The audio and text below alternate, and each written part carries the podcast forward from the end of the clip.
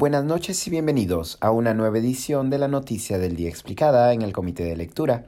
Les saluda Mateus Calderón, curador del Comité de Lectura. Continúan las renuncias en el sector salud tras el nombramiento de Hernán Condori como ministro.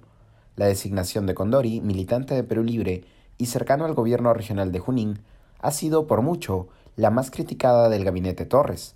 Condori ha sido denunciado públicamente por participar en publicidad de productos pseudocientíficos como la llamada agua arracimada de supuestas propiedades curativas no comprobadas por la ciencia, y también por ejercer como obstetra sin contar con el título correspondiente.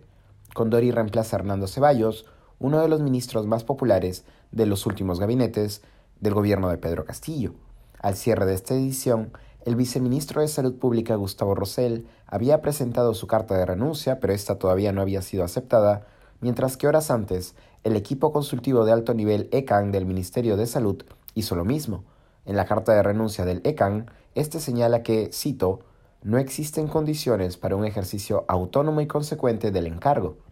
En una conferencia de prensa posterior, Condori ha buscado defenderse de las críticas, aunque días antes había señalado que la llamada agua arracimada cuenta con permisos de Digemit, Digesa y de la FDA, afirmación que luego se probaría falsa, Ahora el titular del MINSA ha emplazado a la prensa a demostrar que ha recetado agua racimada. De constatarse esto, señaló, presentará su carta de renuncia. Respecto a las renuncias de funcionarios con amplia experiencia en gestión de salud, Condor indicó que lo reemplazaría con representantes de diferentes gremios. Aquí lo estoy citando. Ya les he hecho la invitación porque pueden presentar ternas de profesionales con capacidad para que, a través de una meritocracia, puedan ocupar cargo y puedan llevar el destino de nuestro país?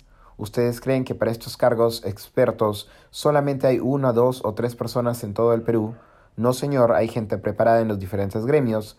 quienes van a asumir si es que hay una renuncia? Van a asumir inmediatamente, fue lo que agregó. Consultado por la permanencia del ministro Condori en el cargo, el primer ministro Aníbal Torres ya había señalado ayer que el presidente Castillo viene estudiando el caso del titular de salud. Hoy Torres indicó que Condori, cito, está en evaluación. Donde hay cuestionamientos, pues tiene que haber una evaluación. Se considera que el ministro, cualquiera que sea, y entre ellos el de salud también. No obstante, el jurista también defendió a Condor indicando que este, cito, no tiene alguna acusación fiscal sobre la comisión de tal o cual delito, que hay cuestionamientos, los tiene, pero también hay declaraciones a su favor. Eso ha sido todo por hoy, volveremos el lunes con más información. Que tengan buen fin de semana.